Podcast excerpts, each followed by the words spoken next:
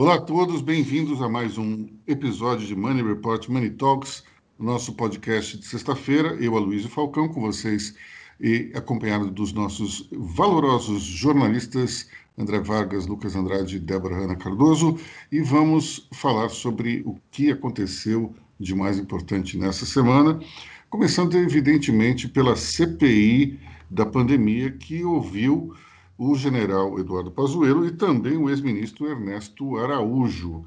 Todas as atenções ficaram, evidentemente, com o, o, o general, com o ex-ministro da Saúde, que se enrolou em inúmeras contradições e foi acusado por vários órgãos de imprensa de mentir descaradamente para os senadores.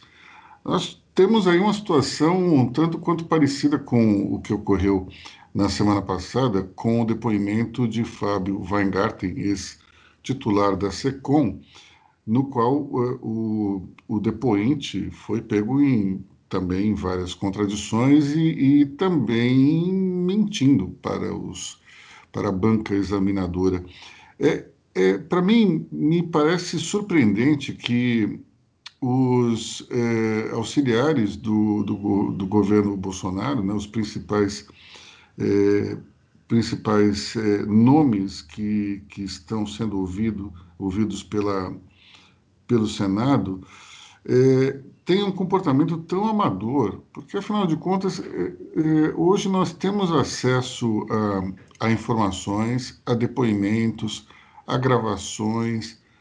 É muito amador achar que você vai mentir e os senadores não vão descobrir, ou a imprensa não vai atrás.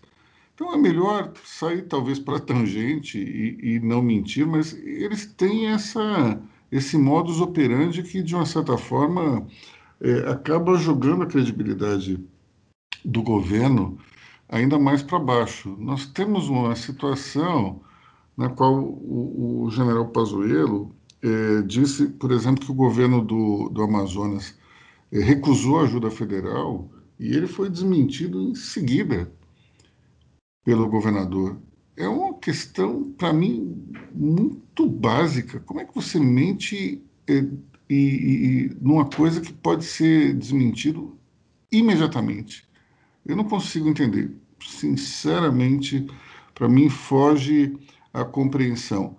É, ou é burrice, ou é incompetência, mistura dos dois, ou muita ingenuidade. Sinceramente, não consigo entender como pessoas tão amadoras ocuparam posições tão importantes dentro do governo federal. É, além, do, além dessa mentira do, do, do Amazonas, que mais a gente teve? Bom dia a todos. É, Luiz, acho que as principais, é, é, as principais mentiras são as mais conhecidas, como a Débora foi enumerando ao longo da semana. A principal é a questão obsessiva da cloroquina que o governo defendeu abertamente, os integrantes do governo defenderam abertamente, o governo chegou a colocar no ar aquele aplicativo defendendo, entre outras coisas, defendendo a cloroquina, e depois eh, eh, Pazuello recuou, disse que não foi nada disso, que foi pego na mentira muito rapidamente, assim como o Weingarten foi, eh, foi, foi pego na mentira, dizendo que, que não defendeu a cloroquina e e há posts de internet comprovando isso. Depois ele, o Weingarten tentou dizer que não foi bem isso, que ele estava doente, que foi outra pessoa que aprovou. Um tentando jogar para o outro. acho que o principal ponto aí, disso que você chama de amadorismo, e você chegou a escrever um artigo sobre isso essa semana, é, é, é o seguinte, assim, a única preocupação desses caras, é, me parece, é blindar o Bolsonaro. Não interessa o quanto de pancada você sofra, o quanto você seja desmentido. O principal ponto é blindar o chefe. Tirar do Bolsonaro toda, toda e qualquer responsabilidade uh, uh, de fato, de júri e pronto, né? Mesmo com todas as afirmações assim de quem manda é o chefe, ele só está lá para cumprir o que o Bolsonaro acredita que tenha, eh, seja eh, a maneira correta de enfrentar a pandemia. E é um governo que, ao longo do tempo, perde a oportunidade de exercer a humildade. Dizer, olha, vamos mudar o caminho, vamos mudar a trilha. Né? Todo mundo ao longo da pandemia mudou de opinião, mudou de caminho, mudou a abordagem. A, a, as pesquisas foram para um lado, agora está se falando em terceira dose. E e o, o, o governo Bolsonaro trabalha num, numa vibe de infalibilidade papal. Eu gostei da infalibilidade papal. In, in, é... Infalibilidade, você falou errado. Tá certo, infalibilidade. É. É, Lucas. Vamos lá, Lucas, você está querendo falar? É, pois é, eu vou na, na, mesma linha do, do André com relação a, a isso, de não reconhecer erros, falar que é, houve algumas falhas, precisaram de algum ajuste. O Pazuello terminou uma das perguntas, eu não lembro quem foi o próprio Renan, é, questionou o motivo da demissão dele, ele respondeu missão cumprida. Pazuello, a gente vamos lembrar, a gente deve lembrar, ele ficou quase um ano como ministro, acho que 11 meses, e no período dele foram é, cerca de 270 mil pessoas que morreram em razão do novo coronavírus, né? Então, assim, essa foi a, foi a missão cumprida.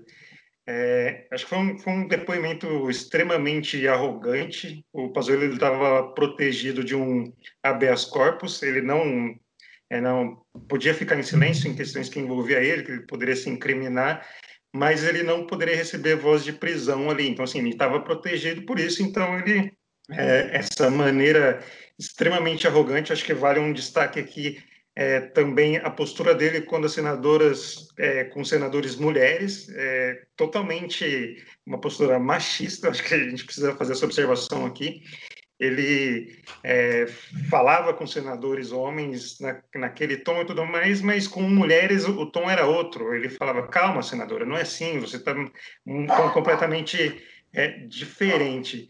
E, assim, acho que o grande que a gente pode filtrar dessa CPI tem essa questão do Amazonas, que ele praticamente entregou o Bolsonaro, falou que a decisão de não interferir no Amazonas foi do presidente Bolsonaro quando todos os indícios levavam é, que o Amazonas entraria em colapso. Isso foi discutido em, em, reunião ministerial. O governador do Amazonas estava presente e o Bolsonaro optou por não interferir lá no sistema de saúde do, do Amazonas. Então, assim, o Pazuello entregou essa, essa informação para a CPI, de que houve uma opção é, deliberada pela não interferência no Amazonas.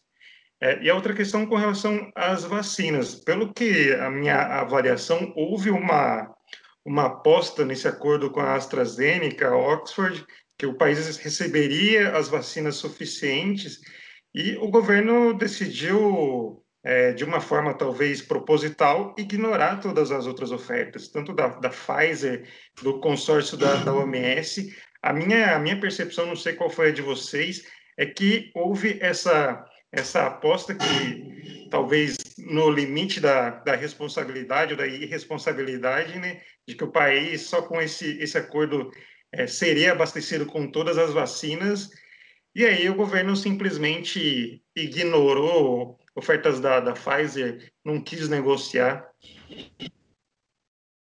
Olha, provavelmente isso tenha realmente acontecido, mas a impressão que eu tenho também é que havia uma má vontade generalizada em relação à vacina e talvez uma impressão de que a pandemia foi apenas a primeira onda e tinha ficado para trás.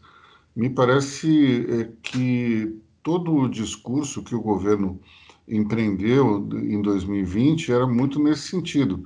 Embora, quando a gente ainda percebia que o platô não havia sido atingido em 2020, é, muitas pessoas ligadas ao governo diziam que o pior já havia passado, é, que nós estamos caminhando para um, um, uma retomada econômica.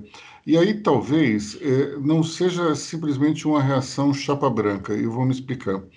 É, quando os empresários analisam qualquer, qualquer digamos, aspecto da, do país é, que vá ter uma implicação econômica, eles tendem a se envolver emocionalmente com isso.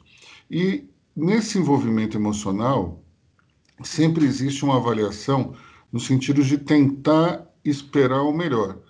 Então, o, o que os empresários, no, no meio do, da pandemia, acreditaram em 2020 era de que a, a situação já estava melhorando e que, portanto, a economia ia retomar mais rapidamente.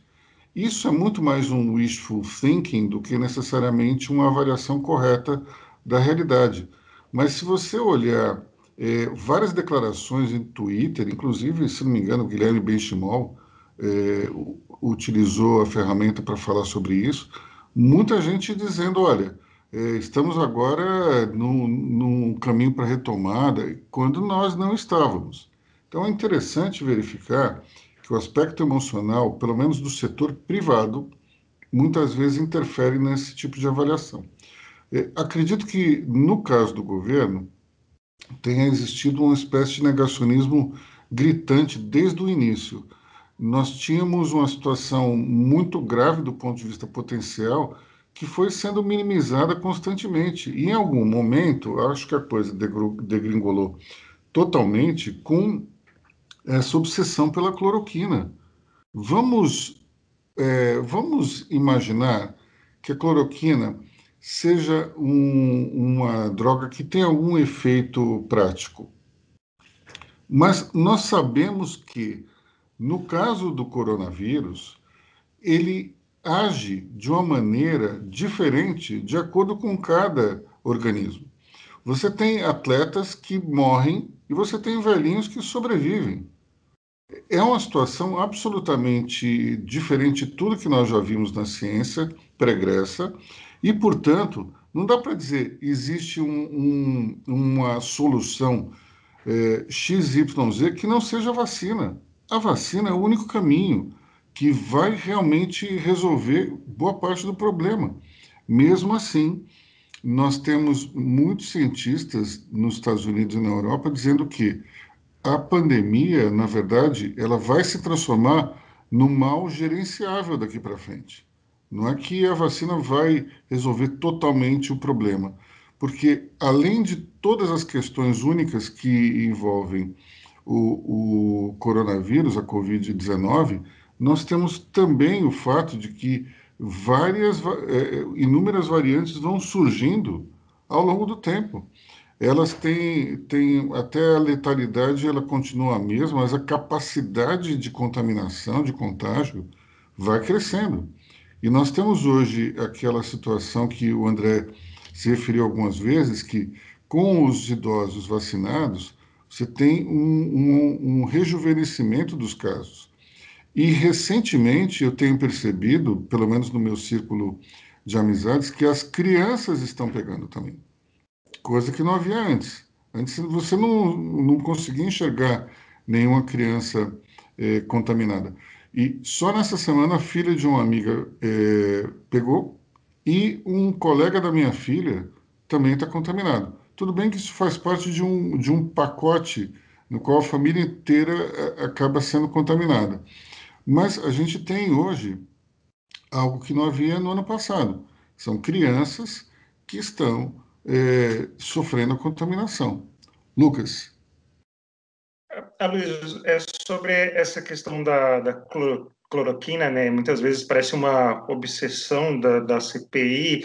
É, a, a, base governista até foca nisso, falar é um medicamento que existe há quase 100 anos, assim, não vamos entrar na questão de faz mal ou não faz mal você usar sem, sem acompanhamento médico e tudo mais, mas acho que a grande questão da cloroquina que foi colocada aí é que ela passou uma falsa sensação de segurança, de que se a pessoa está tomando esse tra vulgo tratamento precoce, ela estaria protegida. Eu acho que o grande, a grande questão disso não, pera, pera, pera, é isso. Deixa eu só te interromper um pouquinho, que é o seguinte.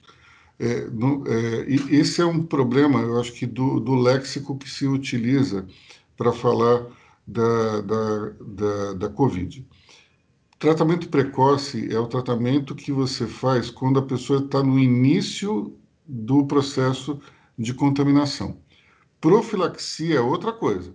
É, aquela, é, é, é aquele processo no qual a pessoa toma antes de ser contaminada, achando que está tá, tá coberta. Então, é, o, o, que ocorre é que as pessoas tomam a cloroquina ou a ivermectina achando que é um, um, uma droga profilática, que através dessa ingestão eles não vão se contaminar. Então, o tratamento precoce é outra coisa.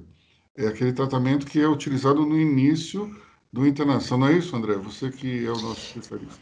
É, é, conceitualmente, o que você falou é correto. A questão toda é que o governo engembrou, fez um puxadinho e aplicou aplicou a tecnologia menos conhecida, que é o tratamento precoce. Porque se ele usasse tratamento preventivo, seria desmascarado, seria criticado muito. Então eles deram, fizeram essa enjambra no, no, no, no léxico aí, essa enjambra, e jogaram o termo tratamento precoce. Foi só um golpezinho. Débora. Tem um detalhe aí que é o aplicativo Tratkov, está sendo discutido, que o Pazuello também jogou aí um caô que ele tinha sido hackeado, que ninguém estava sabendo dessa informação até a CPI, e que foi lançado no Amazonas como uma medida aí para para intervenção do Estado, de que ajudar o Estado na, na, na, questão da Covid, continuado alguns dias depois. Foi assim, é uma situação muito complicada, porque o próprio senador, o, o, o Amazonas, Omar Aziz e o Eduardo Braga falaram que, a, que a, o Estado foi tratado como uma cobaia para a cloroquina, porque o aplicativo ele receitava a cloroquina indiscriminadamente para crianças, gestantes, adultos, sem muita assim, sem um profissional de saúde, enfim, virou uma situação ali na, na CPI, virou, virou quase um bate-boca entre a base governista. E, então, tem essa questão do aplicativo, o Fazelo falou que foi hackeado, enfim. O, o, o aplicativo foi anunciado. Foi anunciado, foi divulgado, foi anunciado em Manaus. E foi divulgado Brasil na TV. Matéria na, é, foi divulgado na TV Brasil. E aí depois ele falou que não, que não era, não era isso, era para ser usado pelos médicos, só que aí, na verdade, era para a população. Só, aí, só, que, só que tem um é detalhe. situação muito esquisita. Só, só que tem um detalhe: a cloroquina faz parte da rotina de parte da população amazonense. Porque no Amazonas, as pessoas sofrem de malária. A cloroquina é usada para isso. Então a cloroquina está na vida das pessoas. Dessas regiões.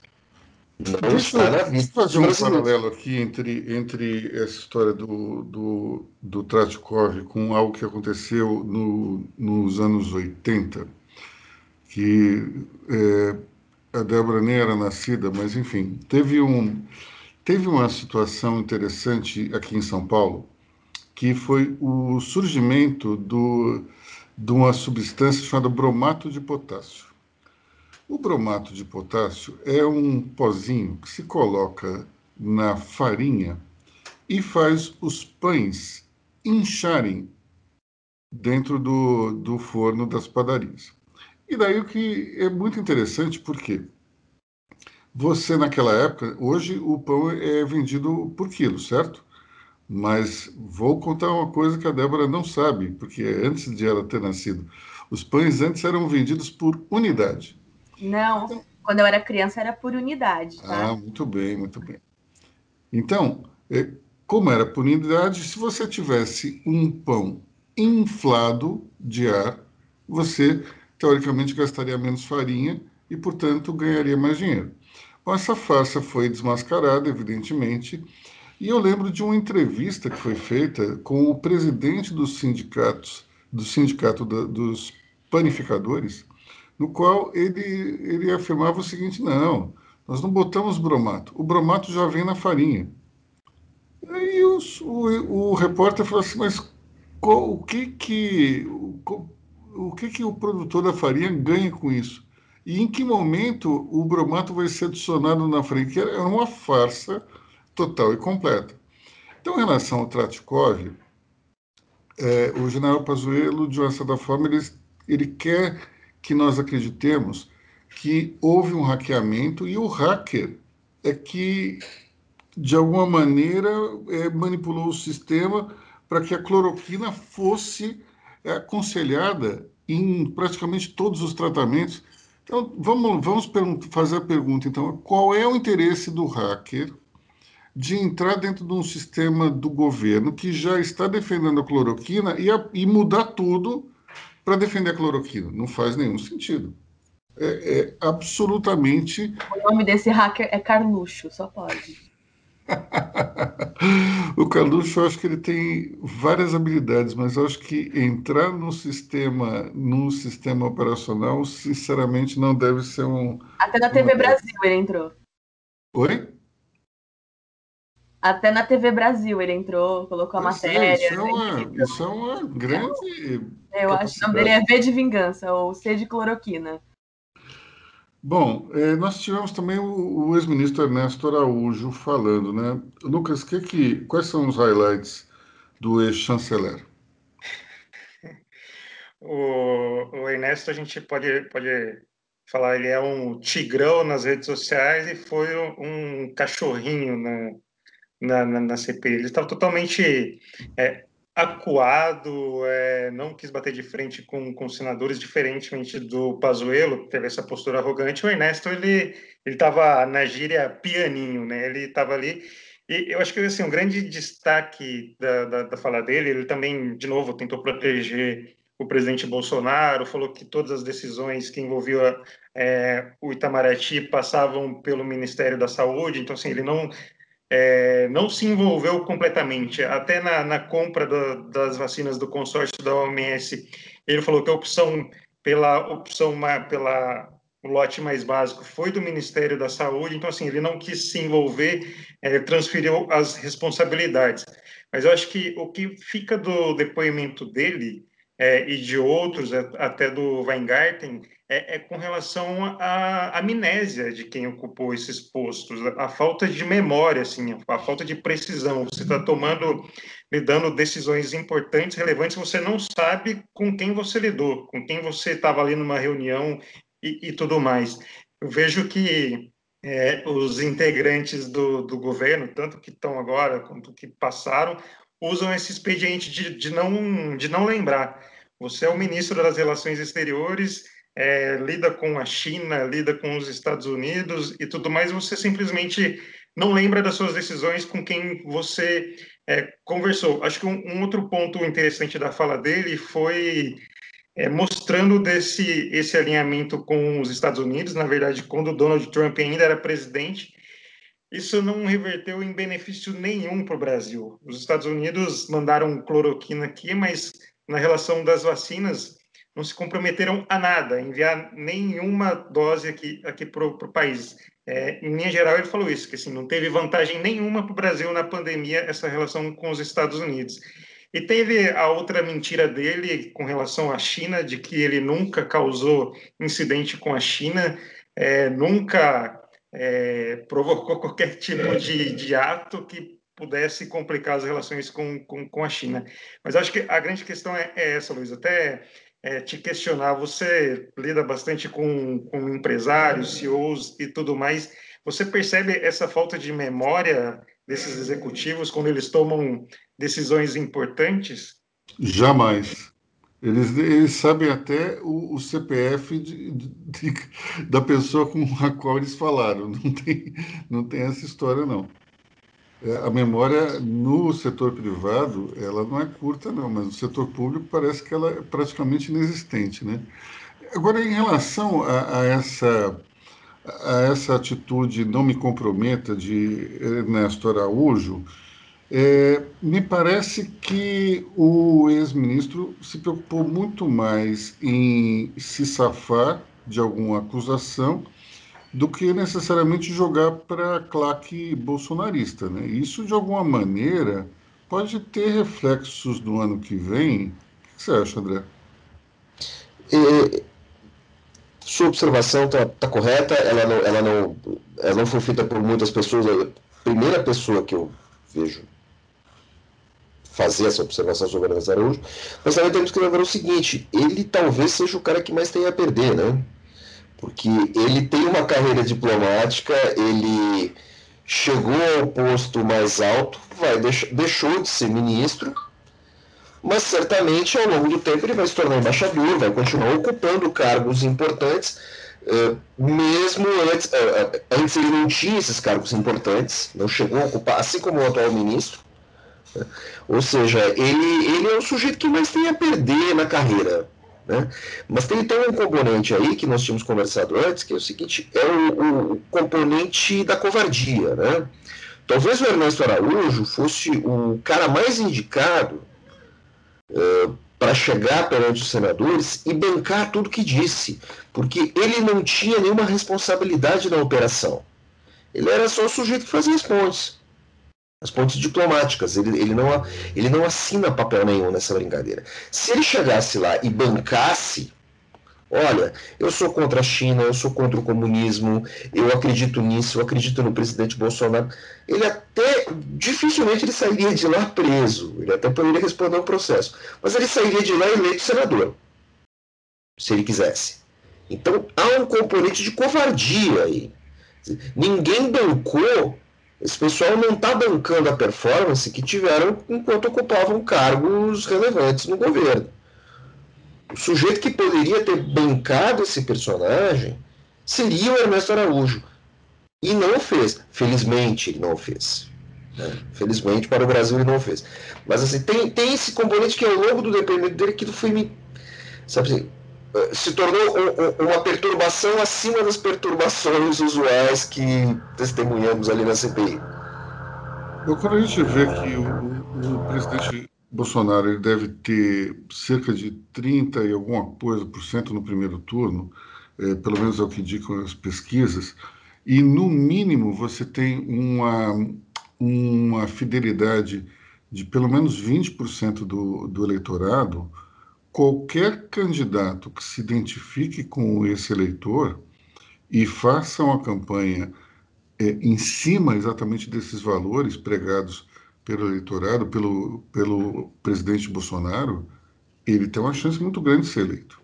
E, e nesse caso específico do ex-chanceler Ernesto Araújo, se ele tem alguma pretensão política, ele poderia ter feito isso e realmente não fez.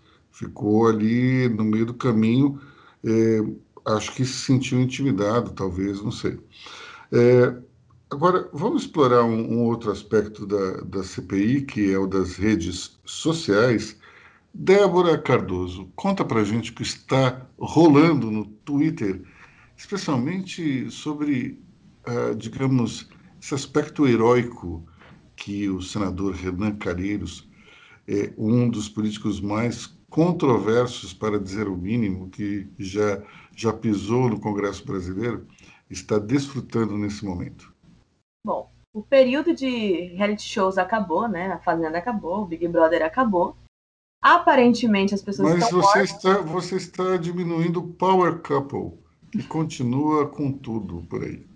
Exato, mas as pessoas estão órfãs. E aí a CPI veio, e aí veio o governo Bolsonaro aí, né, sofrendo seu revés. E aí, de repente, os senadores, que até então a classe de senadores e o Senado, que é sempre aí não é tão protagonista quanto a Câmara, resolveu, ganhou seu protagonismo na República. E aí o Renan Calheiros, que é o nosso Highlander da política, como dissemos aí alguns podcasts atrás, ganhou não só uma sobrevida, não, não, não, não, não. ele ganhou o protagonismo do Senado. Ele é o Renanca. Ele tem um nome, ele tem um fandom agora. É sério, gente. Ele tem, ele tem assim, ele tá nos trending topics. Ele Explica não... melhor o que é um fandom para, para ele como eu e o André Vargas, por favor. Tá bom, vamos lá. Um fandom é um grupo de pessoas que são fãs do Renan Calheiros agora. Ele tem um fã-clube. Não são eleitores. Essas pessoas não vão votar no Renan Calheiros. As pessoas são de outro estado. Só que essas pessoas agora estão seguindo o Renan Calheiros nas redes sociais. Eu sigo vários parlamentares de vários lugares. Como diz o André, eu sigo parlamentares do Baixo Clero de forma arbitrária e completamente irrelevantes, assim, por aí. E eu sigo o Renan Calheiros também há um tempo. E aí, Renan Calheiros é super, tipo, não tá nem aí para as redes sociais dele. Até a CPI. Na, nada do Pazuello agora, que até então ele estava morno na, na, nas redes, no Instagram ele abriu uma caixinha de perguntas. O que você quer perguntar para Pazuello? O que vocês querem saber? E aí, Olha só o que aconteceu no meio da CPI. É... Gente, eu juro por isso que isso aconteceu. Pergunta do internauta. Eu juro que isso aconteceu no meio da CPI. E aí o Twitter foi a loucura. Saiu uma pergunta do internauta no meio da CPI. Gente, isso é muito programa de TV, eu juro por Deus. E aí a internet foi a loucura. No, no, na noite que acabou a CPI, saiu a publicação Obrigado a todos que mandaram perguntas, e de repente a CPI virou um reality show de verdade. Eu juro Olha, que. Você está tocando um ponto importante, porque o Renan não foi o único a fazer isso. Não, mas o, o dele foi o que repercutiu. O também fez isso. Mas o Omar Aziz foi depois, foi posterior ao Renan. O Renan lançou essa moda. Todos que lançaram é, isso foi posterior a Renan Calheiros. Eu sei porque eu estou acompanhando. Um precursor, talvez, disso tenha sido o Cajuru, não foi? Ah, mas, mas o Cajuru não bombou. Ninguém lembra do Cajuru na CPI. Ele nem tá na CPI ali. Não, sim, mas. O, o é, Cajuru esse... fez entrevista com ele no começo do mandato, lá no começo de 2019. Ele falou que ia tomar as decisões dele com base em enquetes. É... Ele falou é Eu não sei como, como, como, aconteceu, mas ele falou isso. Mas o Renan Calheiros, gente, o Renan Calheiros, o Omar, o Omar Aziz, que ninguém sabia quem era, virou o queridinho das redes. O, o Randolph, que era até então oposição, não sei o quê. Tem gente que ninguém nem sabia que o Randolph existia também, virou queridinho das redes. A mesa virou queridinha. Aí depois tem os outros senadores, e aí tem os trackings. Tem, tem gente, eu juro, tem o rancho queimado, que é a base do governo, que é o pessoal que defende a cloroquina. Aí você tem os queridinhos da OMS, você tem máscara no queixo, que é a galera que mais ou menos defende, mas não defende tanto. Você tem de tudo. Tem, tem categorias de senadores. Eu gostei desse, desse, desse termo, máscara no queixo. Máscara no queixo é assim: você tem uma noção de que a pandemia é ruim, mas você não faz muita coisa para mudar, entendeu? É tipo, você mais ou menos close errado. Então é o máscara no queixo. Rancho queimado, que é tipo os senadores que são da base do governo que ficam falando da cloroquina que ela é boa, que é basicamente o Heinz. Ele é um rancho. Toda vez que ele começa a falar, o pessoal começa. Sessão rancho queimado. Aí já começa a, o trend. É interessante porque eu não consigo imaginar, alguns anos atrás, as pessoas seguindo uma transmissão de uma CPI. É, eu acho que isso faz parte daquele, da, daquela situação na qual, no Brasil, a gente conhece o nome de todos os membros do, do Supremo. Só no Brasil é que você tem um acompanhamento de uma CPI. É a no... cultura do reality show, é a cultura do Big Brother. Mas, ao mesmo tempo, acho que isso mostra a politização da pandemia. Só aqui é que a pandemia foi politizada. Nos outros países isso não aconteceu. Essa discussão da cloroquina, por exemplo, tem um componente político gigantesco, contra e a favor. É, você meio que a turma da oposição é, é taxada como, como os, os negacionistas porque eles seguem a ciência. E a turma da cloroquina é, é taxada de negacionista porque, porque justamente questiona a ciência. É, um lado chama o outro de negacionista. Muito interessante isso, porque nós temos um, uma, uma qualidade única aqui no Brasil, que é politizar até algo que não deveria ser politizado. Realmente complicado. Tem videozinho em... do Renan com coraçãozinho, gente. Só isso que eu tenho para dizer. Bom, falando então de, de, de pandemia, é, temos nessa semana um, um, fenômeno em relação à, à, vacinação, que é a queda no ritmo de, de aplicações e também uma semana na qual os grandes centros estão vacinando pessoas de diversas faixas etárias com comorbidades. É impressionante as filas que, que têm aparecido aí nos postos de saúde e que me leva a, a questionar: será que todo mundo tem de fato uma comorbidade? É realmente complicado. Agora, como o André Vargas nos lembrava aqui antes de entrarmos no ar, é, a hipertensão pode ser um fator que leve muita gente a ser enquadrada nessa categoria. De qualquer forma, me parece um tanto quanto perigoso a queda no ritmo de vacinação, que é causada pela falta de insumos, mas, ao mesmo tempo, nós temos que lembrar que é, nem todos os idosos tomaram a segunda, a segunda dose. Eu acho que eu li um, uma, uma estatística hoje que fala sobre 39% que foram imunizados na segunda dose. Isso, isso é correto, André? Os dados, os da... no mundo todo, os dados sobre segunda dose são um pouco confusos. Né? Agora, o que acontece? Nós temos aí um fenômeno de evasão, nem todo mundo volta para tomar a segunda dose.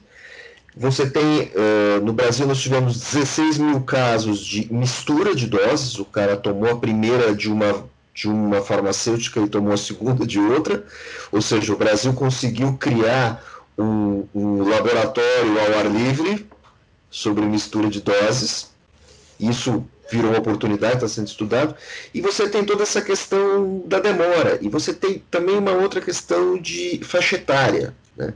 Uh, nós temos a pirâmide etária no Brasil. À medida que nós descemos a pirâmide etária, começamos a vacinar cada vez mais gente mais jovem, nós também estamos vacinando um público maior.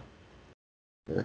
Nós temos muito mais pessoas na nossa faixa com 50 anos do que pessoas com 60. Isso colado junto com o atraso nos envios, é, começa a complicar muito a campanha de vacinação. Nós tivemos toda, nós fizemos uma conta ontem que nós publicamos, nós tivemos toda essa questão do atraso dos, da chegada dos IFAs, e ontem o governo chinês falou que, acho que até segunda ou terça, chega, é, chegam novas remessas de IFA para a Fiocruz e para o Instituto Butantan. Aí fui lá, fiz a minha continha, né, são duas doses para cada um, 16 milhões de doses. São, uh, daria para vacinar 8 milhões e pouco de pessoas. Seria o suficiente para vacinar toda essa polêmica, todo esse esforço, toda essa briga vai nos fornecer IFA o suficiente para 3,9% da população. Olha o esforço que nós fizemos nos últimos 10 dias, o esforço, eh, o desgaste da sociedade, o esforço do governo para 4% de vacinas, para atender 4% da população toda. Dá um pouco mais, porque nem todo mundo vai se vacinar. E, e também tem uma outra questão das comorbidades. Ontem, o governo decretou que pessoas que sofreram acidente vascular cere cerebral, uh, gente que sofre de demência senil, pessoas que têm problemas neurológicos crônicos entraram na fila dos prioritários. Eu pergunto o seguinte: isso já não deveria ter sido definido há mais tempo? Uma pessoa que sofre de problemas decorrentes de um AVC, eh, muita, ela está numa condição muito pior, uma saúde muito mais fragilizada do que do que a maioria das pessoas que têm hipertensão e controlam tomando medicamento. Quer dizer, por que demorou tanto? Eu, sinceramente, achava que isso já estava na lista. Descobri ontem que não está. É, cada dia a gente descobre uma coisa diferente em relação aos protocolos é, do governo, é realmente surpreendente. É, então, falar um pouco agora sobre essa ideia aí do governo de, de proibir a exclusão de posts que, de fake news ou então que incitem à violência. Conta pra gente aí, Lucas, como é que é isso? Tem, tem essa história já ganhando corpo, né, que o, o presidente teria já um decreto é, para limitar a atuação das, das redes sociais, das plataformas é, de redes sociais no país. Acho que o, o ponto principal é essa é que as redes sociais não poderão apagar posts, não poderão excluir posts, excluir contas é, dentro de, de algumas regras, né?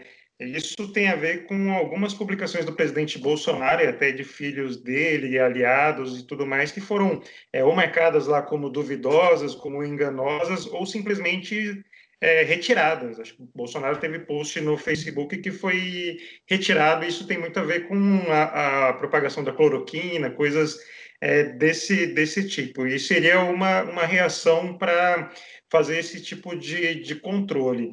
É, para fazer uma exclusão, a rede social deveria ter uma autorização judicial, ou então, alguns casos, como é, pedofilia, essas coisas mais, mais hediondas.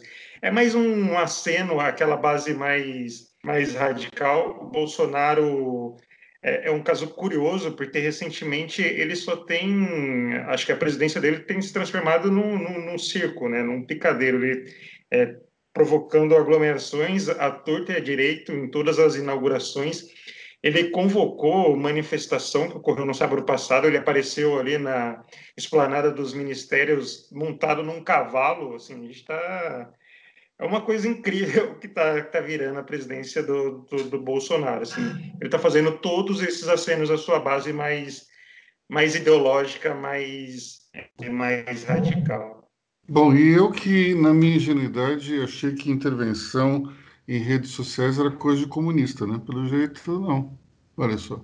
Né? Porque até onde eu lembro, só nos países comunistas é que a rede social é censurado ou de alguma maneira é, tem algum, sofre algum tipo de controle do governo. Qual a chance disso ser isso andar para frente? É, provavelmente nenhuma. É preciso lembrar o seguinte: as redes sociais, uh, apesar de serem plataformas para as pessoas expressarem as suas, as suas opiniões, mesmo as mais hediondas, é, elas são de propriedade privada elas são produtos comerciais. Então, é, é, governo, o governo pode, pode tentar fazer essa manobra e isso vai ser derrubado. Até porque essas plataformas elas são produtos comerciais e os seus anunciantes não querem ter, não querem transitar com esses produtos e eles seguem regras de compliance e tudo mais. Uh, isso deve ser derrubado, né? isso me parece inconstitucional, e, mas também, mesmo derrubado, vai ter um propósito. O, a, claque bolsonarista vai ficar uh, inf, uh, inflamada e vai se vitimizar. E é exatamente isso que Bolsonaro tenta o tempo todo. Né? Ele tenta manter, ele trabalha na, na, na lógica da sala de caldeiras. Né? Ele, ele boiler room. Ele, tem, ele mantém a pressão alta o tempo todo. Ele está sempre. Ele funciona na base do conflito, do confronto. Ele funciona elegendo sempre algum adversário. Ele não funciona na base do consenso. E isso cai como uma luva para ele. É interessante essa, essa discussão, porque, no fundo, no fundo, nós temos aí uma uma situação que, que não deixa de ser, ser curiosa. Né? O, o bolsonarismo, de uma certa forma, precisa de algum tipo de meio de comunicação para fazer com que exista o espírito de corpo. Né? Agora, esses, esses eleitores, eles enxergam os meios de comunicação como se eles fossem públicos, só que eles são privados, como você falou as redes de TV e, e as redes, de, as emissoras de rádio. Nesse caso, até a gente pode dizer que existe algum tipo de interferência estatal, porque são concessões. Agora, as redes sociais, elas existem porque alguém botou um dinheiro para criar um software, é, é, pagou por um, uma rede gigantesca de, de servidores, é, houve um, um, investimento gigantesco de bilhões de dólares para que essas redes entrassem no ar. Então, quando você é o dono, você, em tese, pode fazer o que quiser, mas na visão de muita gente, o fato de você ser um mecanismo de comunicação social te coloca numa espécie de, de categoria diferente, que é uma categoria, sei lá, utilidade pública. E daí, se você tem algum tipo de, de, de comportamento é, digamos, opinativo, você está sendo parcial. E essa, essa parcialidade ela só incomoda quando ela é contra a sua visão de mundo.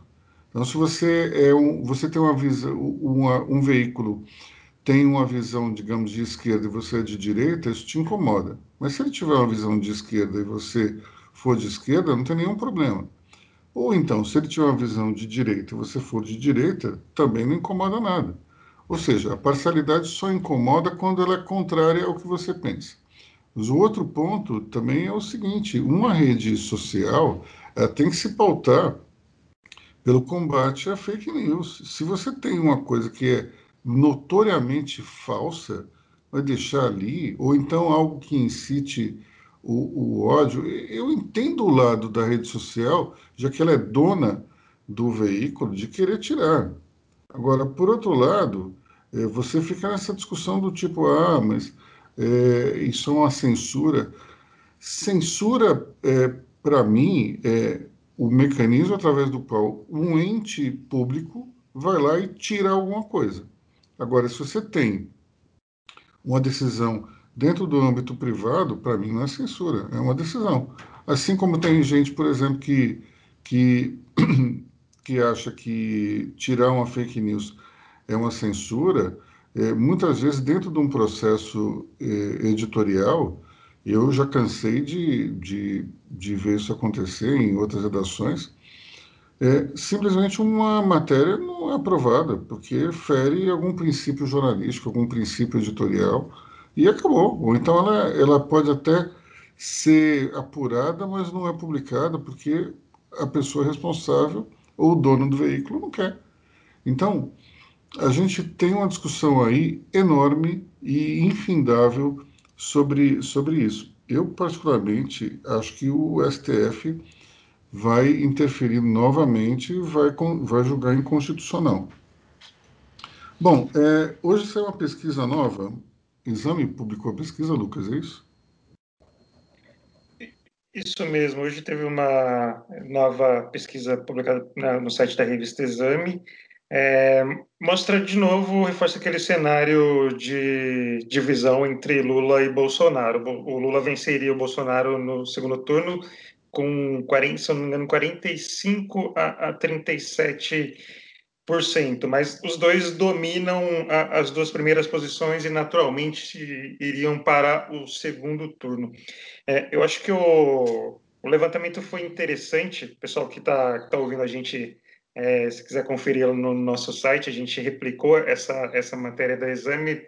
A Exame fez esse levantamento é, listou, não fez aquela listona colocando todos, o, todos os candidatos, é, Luciano Huck, Sérgio Moro, João Dória, Ciro Gomes, Mandetta e por aí vai.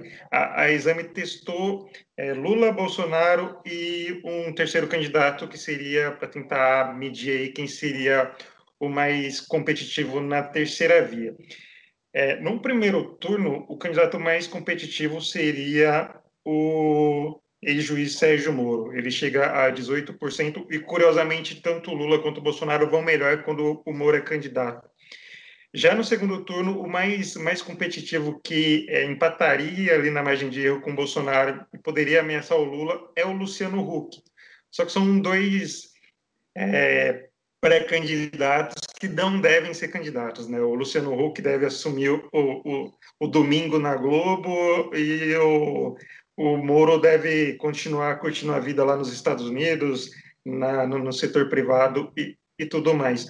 Mas sobre essa terceira via, ela fica ali na faixa de 15%, 13%. O Ciro Gomes, se eu não me engano, acho que tem 13%.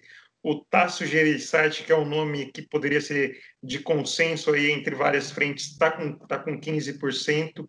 É, já trazendo para o Ninho Tucano, o João Dória tem 10%, o Eduardo Leite tem 13, então assim, você vê que o Dória está meio por baixo, mesmo é, nessa opção de, de, terceira via. E só de novo sobre o segundo turno, o Lula vence todo mundo, o Bolsonaro só perde para o Lula e ele fica ali, acho que praticamente empatado com, com o Luciano Huck. Mas o cenário é esse, está dividido entre Lula e Bolsonaro e a terceira via fica nessa faixa de 15%.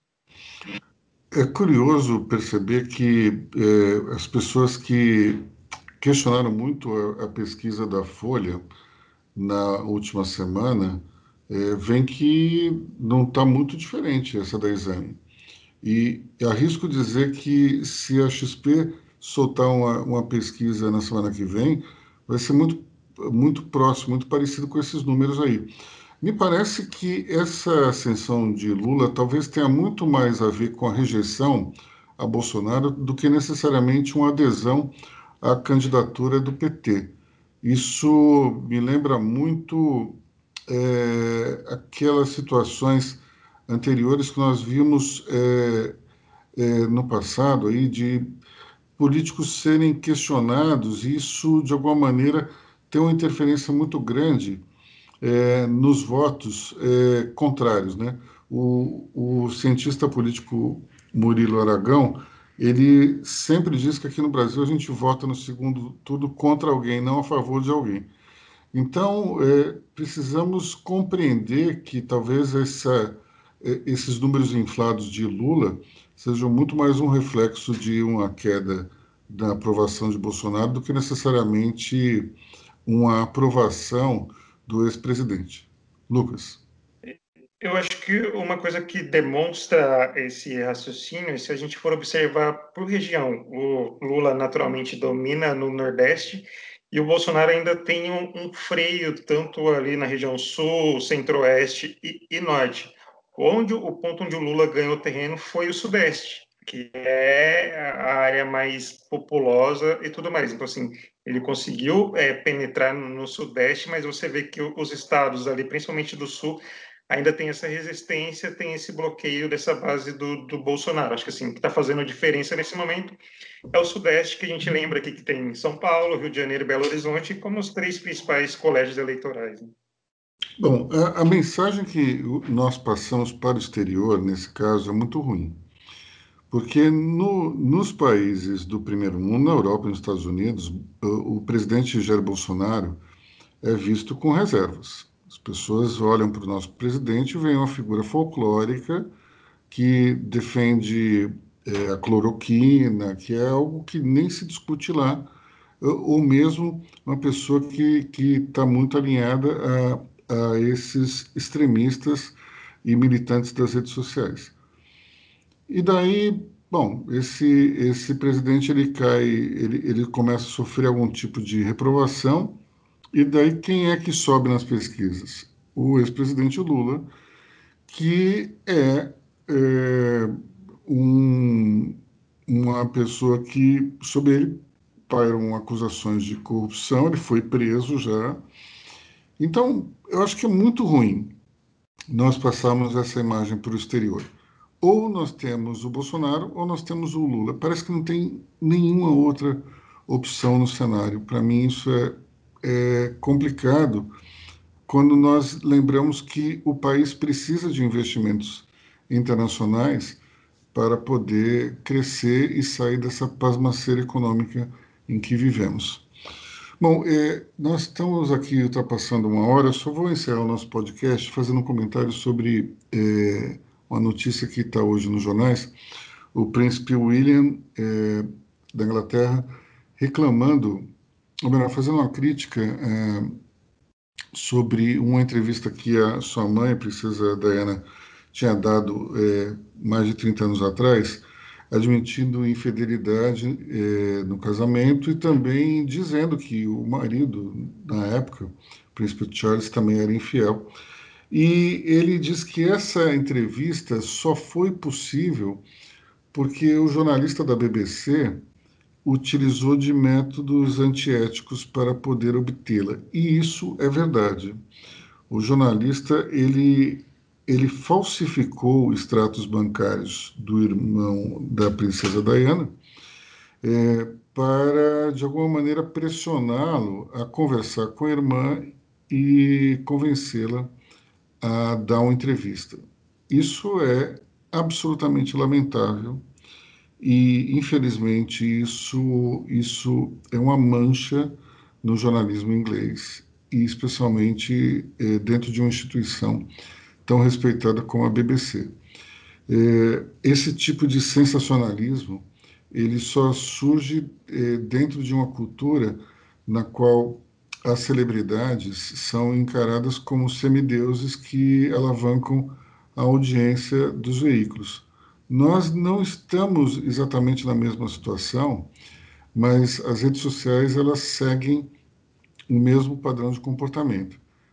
Eu espero sinceramente que esse tipo de situação ela seja é, combatida dentro dos veículos, porque afinal de contas é, utilizar uma, um artifício tão vil para conseguir uma entrevista é algo que mostra quão baixo um ser humano pode, pode ir. Então, é, depois dessa, dessa, desse comentário, nós encerramos aqui o nosso podcast. Eu desejo a todos um grande fim de semana e nos veremos, ou melhor, nos ouviremos é, na semana que vem novamente. Bom fim de semana. Até mais. Tchau, pessoal. Tchau, pessoal. Até semana que vem. Tchau, tchau. Até a próxima. Tchau, tchau, pessoal. Até semana que vem.